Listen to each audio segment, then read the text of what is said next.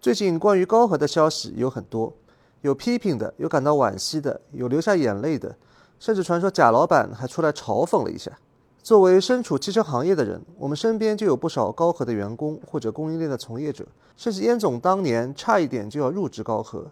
从当事人的视角观察和复盘，或许能让我们思考的更深刻一些。今天是龙年的第一期节目啊，但是在龙年春节的最后一天，大家知道发生了一件事情，高和汽车似乎出现了一些问题，停工停产了六个月。大家也看到了，今天来到工作室的又是我们的燕总。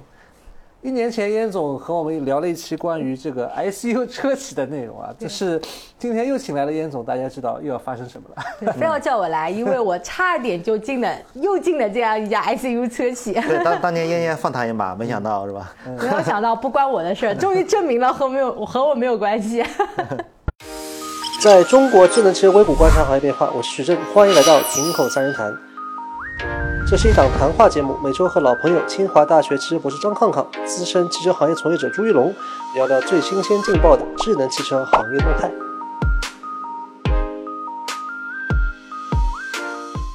啊，不过很遗憾啊，就说笑归说笑，我觉得其实挺遗憾的，因为当时去那家车企的时候，我当时拿到那个 offer 的时候，我其实还是很心动的，因为那家车企其实在我当时看来，还是一家很工程师氛围的车企。我不去，并不是因为大家觉得它不好或者怎么样，而是真的觉得就是啊有些机缘巧合吧，然后所以才没去成。对，而且现在只是停产，还没有说是对，还没到最后一步呢。最后一步，对对对。其实呢。呃，大家在这几天能够看到网上很多的文章在分析它啊，有资金的原因，有技术的原因，有产品节奏的原因，其实有很多原因。我们也不是呃，就是为了蹭流量或者是为了喷它一顿啊，好像好像发泄了一些。但是其实作为这个汽车圈内的人，其实我们身边还是有很多的人跟高和发生过，就是有入职过的，有像燕总那样差点去的，差点去。呃，而且还有一些整个供应链它也造成了一些影响。嗯啊，不管是前面的。好像是有一些费用的拖欠，特别是对于身在高和内部的员工来说，其实影响还是比较深远的。对，我觉得。呃，几个月前吧，大概在十月份的时候，好像我记得当时传出过一波高和有过一波裁员。我认识一些人啊，当时还啊没有躲啊，就是没有没有轮到这波裁员。嗯。似乎在当时的看来啊，还是保保住了工作，但是时间长了来看，可能到拖到现在也并不是一件很好的事情，因为它好像是。一月份的工资是研发了，然后二三年的整个年终奖是没有的，而且是从一月份开始，好像它的整个社保也开始。而且说个现实的，就是有可能到后面大家会担心，反而还赔不出一些应有的赔偿。对，而且是这个企业可能是心有余而力不足。是的，当时走的话，可能还是能拿到对，至少还是比较顺利的。对，现在的话可能是这部分都没有，甚至我还听说，就是从十月份开始，他们在内部员工有一波。HiFi Y 的这个购车啊，如果你在当时买一辆这样的车的话，其实我们现在也看到了啊，是网上在大甩卖这个 库存车，这个经销商在大甩卖。那这样的话，其实如果你当时买了辆车的话，那可能你的损失除了刚刚说的年终奖了，可能还 N 加一，可能还有这个车的这个巨额的这个贬值的这个损失，这些东西的确是对于他们还是造成了不少的影响。嗯，那今天我们就。啊，就来回顾一下吧。其实网上我们也看到很多舆论啊，相比于之前威马的一年前威马的问题，其实大家对于高和的造车的态度、造车的理念还是比较比较认同认同的。对，他不觉得他在瞎造车，也不觉得这个投资人或者是主管团队是在把这个公司挖空来中饱私囊，他在努力的用一种工程师的文化来造车，但是还是很不幸啊，不管是机缘巧合也好，还是。啊，天时地利也罢，就是没有熬过这一波吧。对，我觉得它和之前我们讨论的威马还有恒驰是有一些本质区别的。是的，对。呃，有一个非常微观现象，就是从今天开始往前数大概半年吧，有大概得有七八个人问我啊，非常喜欢 HiFi Y，能不能买？我我，然后他说担心倒闭 然后呢，还有人说喜欢 HiFi Z，但是买不起。反正总而言之吧，就是说。它和威马和恒驰不一样，最后大家最后再买那个威马和恒驰，就说能不能捡个便宜。嗯，你像这个高和的话，最后大家是真的是它有独一无二的这种设计，非常喜欢想买，只是担心这个风险才没买的。从这个微观来说，就是它和之前的威马和恒驰都是不太一样的，而且最主要一点就是它的是有产品的，而且它的产品怎么说呢？就现在在国内新势力，大家都说，呃，小鹏是在学特斯拉。其实我觉得学的最像的是高和，就从产品序列上，先推出两个高端的，高端的 一个 SUV，HiFi X、HiFi Z，一个轿车。啊，然后再推出这个平价的。嗯，而且它推出平价的时候卖三十多万，实际上比当时 Model 三价格也差不多。嗯，只不过这个节奏有点慢了。Model Y，啊，当时 Model Y，呃，Model 3的时候也便宜，你到中国也要四十多万吧？嗯，啊，然后呢？只不过它这个就是，呃，它推出 HiFi Y 的时候，呃，这个三十多万的纯电已经卖不出去的，呃，就是说，不是 HiFi Y 这个产品的问题，就连未来 ES 六都卖不出去的。大家市场节奏已经完全变了。大家回想一下，二零二三年的上半年，就它快推出的时候，那时候就已经进入了仨瓜俩枣的时代。是的，别说未来卖不出去了，什么智己的 L S 七、小鹏 G 九。一堆纯电三十多万都卖不出去的，所以说，呃，也许他是有机会的，只不过他错过这个时机，就连尝试一下的这个机会都没有了。应该是在上海车展前吧，也是在这里，那个我们请庞生来聊，然后他当时带那个英国大 V 小马哥看上海车展的时候，我记得也就专门看了这个 HiFi Y 的。这款车，嗯，应该讲。啊，它的整个设计跟价格在当时还是从设至少从设计角度啊，这个海外的大 V 还是比较感兴趣的。哎，中国出了一款这样的电动车，对。但是那个时间点的确是就是，对，二三年的四月份。对，而且它的造车逻辑就是说，我 HiFi X 大家都知道，认识到它是个门厂。那我到了 HiFi Y，我虽然各方面都进行了一些缩减，但是我的核心的这些东西还是要在，就有点像当年的 Model S 到 Model 3的时候，然后大屏也在。呃，那个操控也在嘛，就是继承核心的这么一个基因，然后再推出一个比较平价的产品，呃，这其实也是特斯拉它崛起的一个方式，呃，只不过特斯拉它在崛起的时候，整体的竞争还没有那么激烈，呃，但尽管如此，特斯拉还是遇到很多危机，是吧？对，也是碰到了不少问题。对，那个时候你可以说，我遇到一些危机，我这个弦还能绷住。但是到了高和这个时候，咱别说高和了，其他的就算是活得还不错的，甚至你说未来，可能都遇到一些风险，可能就会遇到一些问题的。这说明现在这个世这个世界这个市场留给新势力造车的，或者是这种呃有有这种资本造车的这个时间，真的是越来越短了，时间很苛刻，而且它这个市场还变化。我觉得二零二三年有个很。重要的一个变化就是整个车企的定价模式变了。就是以前大家会觉得三十万的那个车出来的时候，按照老的那种车企定价模式是 OK 的，对吧？这个车是值三十万的。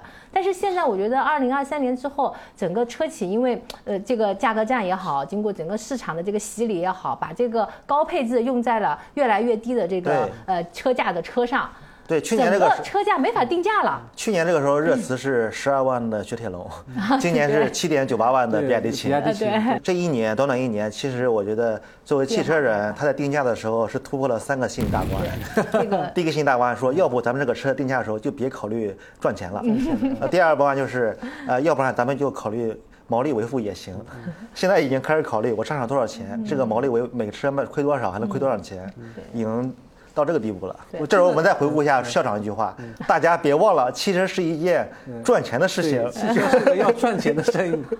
因为赚钱，它因为大家这个车企，它其实养活了很多的员工，然后以及它配套的这个供应商，还有配套供应商也养活了很多整个产业链上的员工。它必须要赚钱，才能够让整个产业有盘活呀，对吧？不能够就是我们这也说消消费这个价格这样对消费者是好事儿，但是对整个车企来讲，呃，它并不是好事儿，对长久的发展来讲并不是好事儿。嗯，但但这个也要看这个自由竞争了。嗯，即使大部分都不挣钱，那人家比亚迪卖那么那么多辆。还是挣钱呀，嗯这时候可能就是要比这个企业战略还有它的综合竞争力的时候了。比亚迪挣钱又是另外一个故事了。这是一个这个叫自由竞争的市场自我淘汰、自我整理的一个过程。中国的整车的产能可能是现在是已经远远高于市场的需求了。嗯，有几个方法，一个是大量的出口啊，出口我们看到很多自主品牌正在努力。嗯，但还有一个可就可能就是内部的落后产能就必须要得到淘汰。淘汰，对。对，所以说。呃，说回我们高和这个问题啊，就是说，呃，高和他现在遇到现在困境，应该不是说哪个车企在为难他，可能没有哪个车企把他当成一个我要故意 我要故意针对他的一个竞争对手是吧？呃，更主要的还是可能自身出现了一些问题吧。你比如说，呃，创始人丁磊，我记得在那个采访是在一年前吧，还说高和我们的融资完全不成问题。嗯，那其实现在的问题就是说。呃，就是融资钱这个问题上出了问题。嗯，现在有挺多的分析啊，就是说，呃，他们在呃，不管是在创始阶段一九年的时候，还是说在二三年，就是在 HiFi 外呃发布之前啊，资金链比较紧张的那段时间，其实都还是相对比较保守的，没有大量的质质押股权去获得一些融资。应该讲。这个东西可能也跟创始人的心性啊，或者是自信程度有关，但是情况还是变化的很快。等到股权的股权的资金来源出了一点问题，等到这个时候再想去融资的话，可能也就晚了。嗯，对你像就算何小鹏他在。一年前也在考虑，二四二五年是不是大决战？意思就是说已经做好了拼死一搏准备，所以说家里一定要有余粮。对，不仅要有钱，还要有一些备用的一些资金的来源，是吧？这样的话我们才能去打决战。因为汽车这个事情是这样的，并不是说你没钱的时候才发生问题，当大家觉得你可能没钱的时候，就在发生问题了。你的，你比如说你去采购供应商的时候，他会要求你先交钱，你本来没钱，你就会越来越没有钱。然后呢？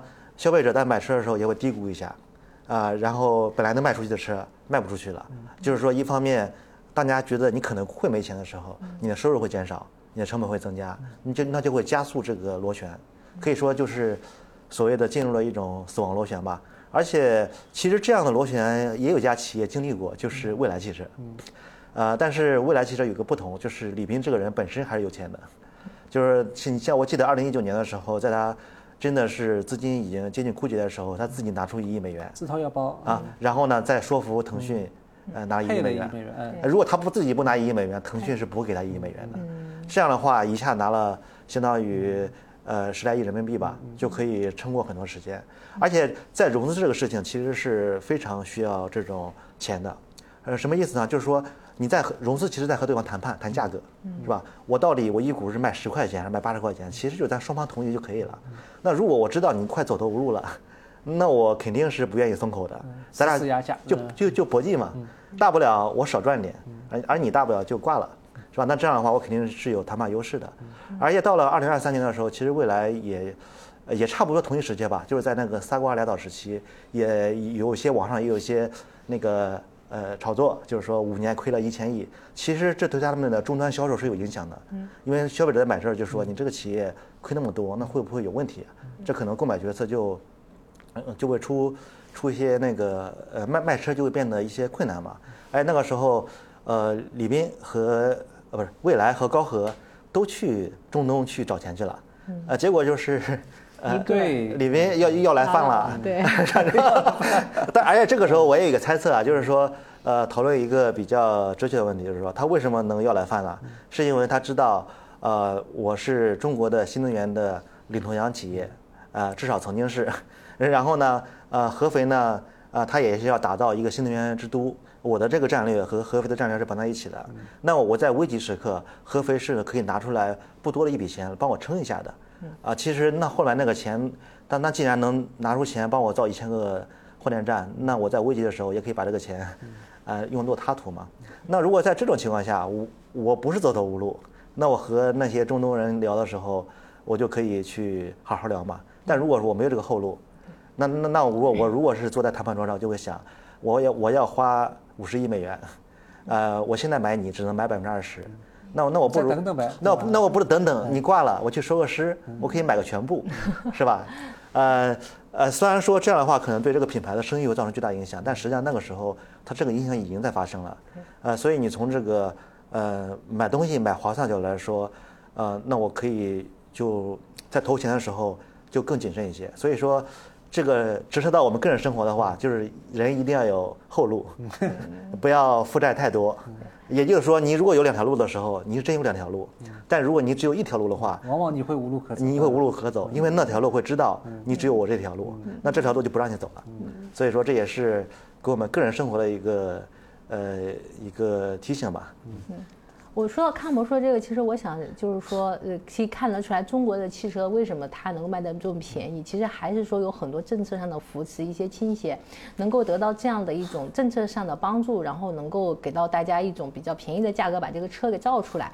但是长此就是呃再往后呢，也能够看出来这个政策的扶持对一个企业相当于还是有一个靠山嘛，对吧？但是这个靠山没有了之后，所以丁总当时我觉得在选择靠山的时候呢，呃，过于的保守。手了，可能也低估了整个造车的难度呀、资金的量呀这些，所以才会导致刚刚说的康博说的这种，就是在选择路的时候上没有做好充分的这种看风险的准备。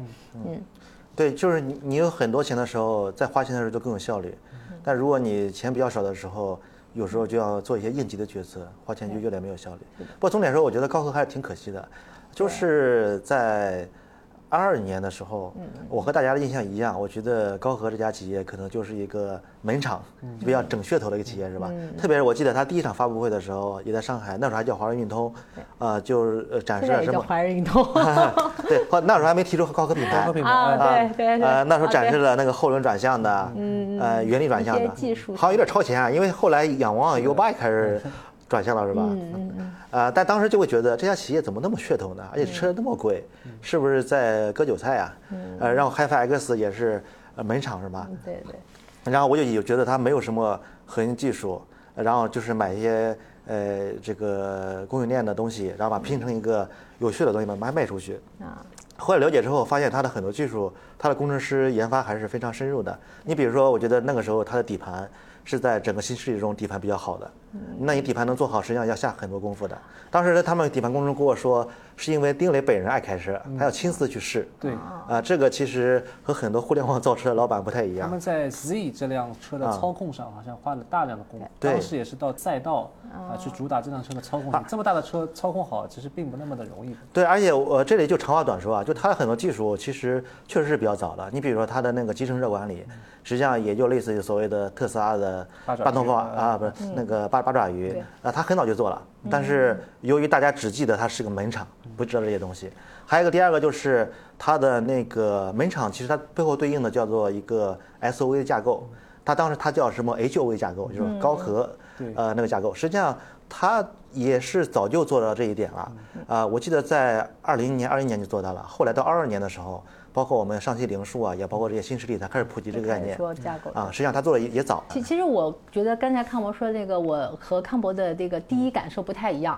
就是我为什么当时也还去这这高和给我 offer 是是，我肯定是先投了简历嘛，对吧？为什么向这家企业投简历？其实我觉得当时丁总给我的一些概念啊，呃，很印象很深刻。不知道现在大家还记得不？就是当时丁总说的是应该是为中华呃的汽车产业而造车，对吧？大大概是这个意思啊，就是。他当时意思就是说，中国没有自己的豪车品牌，他想让自己的中国的工程师在自己的豪车企业里面去造车。这个其实当时我记得这个应该是 h a v X 的时候，第一台车发布的时候他讲的这些话。但是我讲的话，我当时在现场的时候，我很热血沸腾的，你知道吗？因为我当时觉得说，哇，我说这个这个造车理念真的是很厉害。因为大家知道我我经常是经历了很多 ICU 车企了，对吧？因为当时我在那些 ICU 车企的时候，我是能够看到那些车。他们的老板们的造车的动机不纯的，有的是为了圈地，有的是为了骗补，在骗补，但是再早几年后来没有了，然后就是对为了圈地，会看到那个太多的为了这个一片地去去讲一个故事。当然这些现在这些都被证明是泡沫，是被戳破的谎言。但是当时丁总给我的感觉真的不是这样的，他是一个很踏实的一个汽车人，他在去做这些车。然后呢，这这是从高层的感受，这可能他大家会说，哎，这个是。老板讲的话，对吧？讲故事。但是我有很多同事，前同事，他们真的在高和里面，他们是感受到这种工程师文化的。我觉得高和的工程师文化其实还是能够很明显的，就是这可能与丁磊之前是上汽通用总经理有关系。是是的，因为上汽通用也是一个工程师文化非常浓重的地方。所以说，就就因为大家看到了这个智能化这个趋势那么的汹涌，所以说你看像那个比亚迪，像这些吉利这些传统车企都在。比较着积极的向智能化去转型，可他这里还还他也积极了，这里这里咱们还要夸一个夸一个，就是说夸一个谁呢？就是说呃，你会发现现在我们认为智能的品牌，他们是生而智能，是吧？特斯拉、小鹏，他们可以说是呃生下来我就是一个智能的品牌。也包括华为，它入局，它本身也是一个本身就是一个呃 I I T 互联网那种科技企业嘛，也是可以说生而智能。但传统车企想起到智能的第一梯队或者一点五 T 或一点五 T 队，我们现在还找不到一个非常完整的一个案例，是吧？只能说大家都在往这方面努力，都还没有那个成功。那这里我们要说一下，我觉得那个智己二三年的整个转型算是比较成功的。你你我们回想一下二三。呃，一年之前的智己，你提智己智驾，大家认为它没有智驾，你觉得座舱就觉得平多，但傻，基本上这个一个印象是吧？但是你看到了现现在这个时候，大家就会觉得，呃，它座舱首先是整体已经优化了，同时还推出了一些什么视野补盲，一些叫破圈的，反正 AI 啊破圈的，那破圈到什么程度？其他的车主都赶紧 push 自己的这个车企，赶紧弄一个自己的那，赶紧弄个自己的那个，是吧？这就是破圈了。然后另外一个就是他在十二月叫做推送了，在大家还在抢到底谁是华为小鹏之后的第三把交椅的时候，呃，都在内测的时候，自己突然说我上海可以全量推送了，是吧？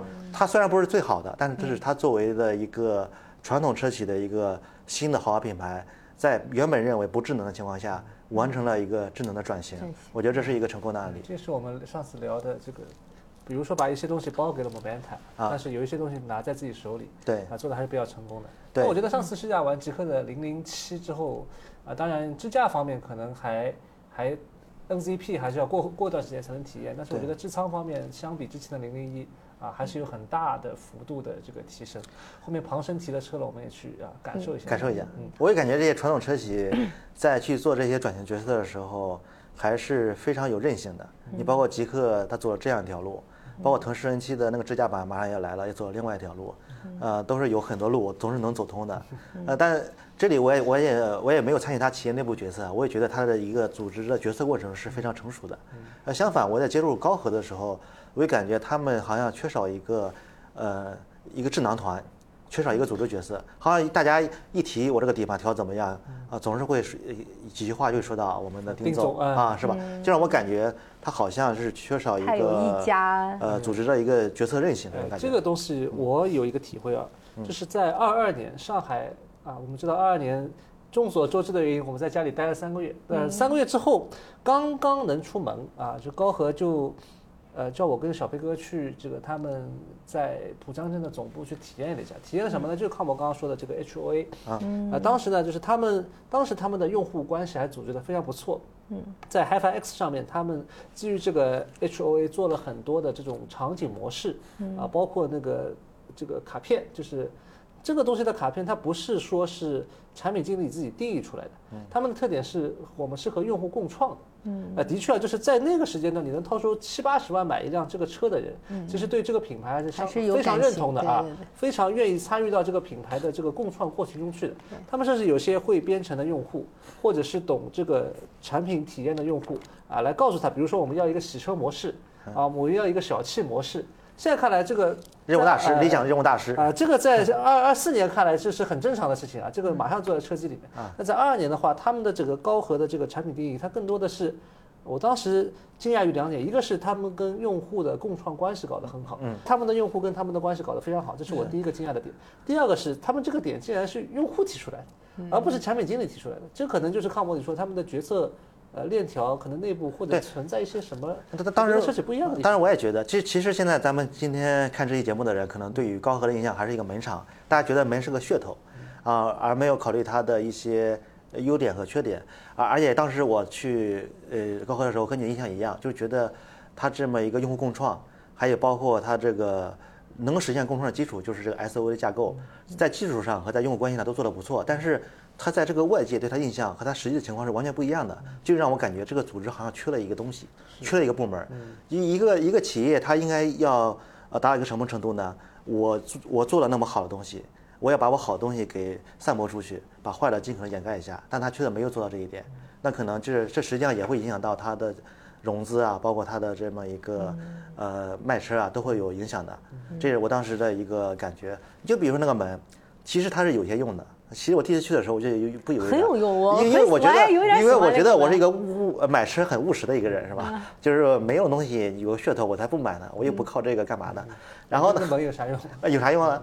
他他说我可以站着上车，嗯，呃我想，哎，这确实挺舒服，我站起来上车是吧？后来我一想，呃，我什么时候觉得这个功能特别有用呢？就是我开我的蔚来 ET 五回我老家的时候，和 ET 五的座子，我跟你说不是不是周围一个妈妈。然后我 我一个你八十岁的老爷爷上车就好困难，对。对因为他的地台有点高上面有点低对，上不去。然后我这儿我就想，我想到高和的那个 HiFi Y，这会儿他可以站着上车啊，再坐下来，还有我跟你说，我抱着小孩的时候，我抱着我们家小孩，当我是新手妈妈的时候，我的小孩被我抱着撞了几次车门了。对对不对？那是头吗？头呀，肯定是头呀。那个时候抱着我就对吧，也是新手妈妈，我也不知道那哎个这里朱朱朱朱校长知道吗？以后万一万一考得不好，就都是都是找到。渊源了，对吧？这次找到渊源了，。我举举个例子什么呢？这个门它的好处叫做上车方便，对特别是对于老人孩子非常重要。啊，它的一个劣势呢，就是说我一个成年男子坐在那个门里面的时候，它虽然上面是掏空的，但是它两边的这个柱子。呃，就是那个门是这样的嘛，它两边的这个相当于叫做白车身，依然会让我感觉到有些有些许压抑。就是说这个设计它实际上是有优点缺点的。但如果你在看我本期节目的时候，你既不知道这个门的优点，也不知道门的缺点，就说明它这个公司哎有问题。是他的公司在某一环出了点问题，对呃，就导致它本来可能百分之八十的部门或者是工作都做好的，但是有几个关键环节出问题了，就导致它出现这个问题。所以说。说什么呢？就是说，现在强调一下，它是停产，不是破产。它和以前的一些企业不一样，它的很多的运转是正常的，对它还是有价值的。就希望它还有机会，因为我觉得它高和就很可惜。我觉得它比较特别的就是它自己有很多原创性的东西，这点其实在现在的新设立车企上还是比较难得的。是的。但是呢，我觉得这个原创性的东西是个两面性，就是双刃剑。你越原创呢，其实你去。去借鉴别人的东西吧，就说明那些东西被借鉴了，说明它被市场认可了，是件好事儿。你去原创呢，的确有风险。所以现在就是我们现在反过来看，觉得高和他我自己来讲很遗憾，也很可惜的原因，就是觉得他做了很多的努力，但是你的原创其实是要有巨大的成本，有一个试错成本的。你要有试错成本的话，你首先就得有甘博刚才说的，要有一个风险意识，你得做好足够的这个呃。这个体量去准备好这个风险，你才能够迎接到这个挑战。但是呢，失败总是难免的。就是我感觉，呃，就是如果是有可能的话，这个还是希望能够高和这样的一种原创型的车企，能够一个工程师文化的车企，能够得到更好的一些机会吧。嗯对，我也觉得他他的车是非常有个性的，包括对 HiFi Z，很特别就算是怎么样吧，能把这个车的这些知识产权买过去也行对。那个车就是特别的科幻，特别是它开在路上的时候，我在上海见过几次，嗯就感觉是有未来的车。嗯既既不违和，又让我感觉我周围这个世界，我来到了一个游戏世界中那种感觉。是的但是进到车里边的时候，就觉得它的那个车机做的没那么好，就让人有一种反差感。你的外观那么科幻，嗯哎，为什么它它最近升级了，也是跟那个华为有做那个副驾屏上的一个合作。对，所以说，所但以说这个合作都晚了，对吧？就是感觉对时间点晚了。对，就是光说智能这一块儿，现在已经到了，已经过了那个你再重新自研的时期了。哎对如果你判断我的实力不足，这时候就要赶紧去能够早点进入这个合作的状态赶紧合，作也许还有一些机会。当然这是马后炮哈。这是他们就是产品经理方面的一些问题吧。嗯，它的外形很科幻，对但是内部一直被人诟病，就是那两颗八二零 A 的芯片对，别人在用八幺五五的时候，他在用八二零 A，嗯，别人用八二九五了，他好像还在用八二零 A，所以的话，这方面的迭代速度实在是太慢了。呃，你会发现他的信息很多传不到外面去，然后他对外界的变化又没那么敏感，就有一种叫做在中国，其实，在二零二三年也有不少很有个性的车，比如说名爵有一辆敞篷小跑 Cyberster，比如说现在怎么样？啊、现在据说产能不是很好，嗯但是呢，卖造出来的一定能够卖掉。这些车呢，它反正有一些比较小众的市场，比如说到大理或者三亚去租掉，嗯啊、它可能是很适合那个环境，然后它租个其实一千一千二一天也好像不是有太大的问题，所以的话，嗯它在这方面比较小众的市场还能打开一些。我们我们之前也是在三亚来试驾的这台车吧。对对。还有就是，其实呃，像极客，极客在零零七之前，其实它造的车都相对的比较小众对，啊，然后马上还会出一辆宝宝巴士。就小型嗯 MPV，、完全没有走这个 Mega 和这个零呃这个小鹏 X 九的这个五米三的 MPV 的道路，对我都挺有个性。对，我就我就喜欢这种企业。你像我和极客的，呃，就是我也没买过极客车，呃，对他那个也没有经常去来往啊。但是我就特别支持极客这家企业，因为它每个产品都是在不走寻常路。这样的话，其实对消费者是有这个正外部性的，就是它成功了，啊，大家都可能都会模仿，因为它帮大家验证需求；它失败了，它自己承担嘛。所以说，这实际上是有个性的。而高和。其实也是走这样路，但是高和和极客的区别就在于有没有足够的 资本，对，足够的这个抗风险能力。还有一个就是，呃，其实因为我对这个高和的融资细节也不太的熟悉啊，就是现在印象中大家觉得高和是一个上海企业，但上海的孩子又太多了，而且自己孩子也要先去管一管。更多的是来源比较复杂，有盐城的、悦达的，也有青岛的，然后包括有一些房地产企业，应该讲比较复杂。啊，可能跟房地产这个背景又有点关系，所以这个就扯远了。嗯，呃，但是我觉得不管怎么样，不管是名爵的 Cyberster 还是极客的宝宝巴士，我觉得这对于我们的呃中国电动市场来说，这种生态的多样性都是比较重要的。嗯，对。大家为了活下去，都可能会在。啊，大家看到更多的电动车企在车上装个发动，车上装个发动机啊，然后然后屏幕或者是第二排的屏幕，可能跟理想的 L 系列都很像。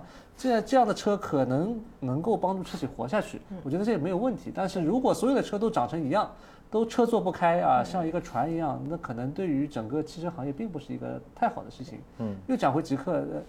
今天好像极客抢了高和的风头，但是我觉得至少他，比如说签下了前两天签下了周冠宇，啊，之前也签签过了 Kimi，对吧？嗯。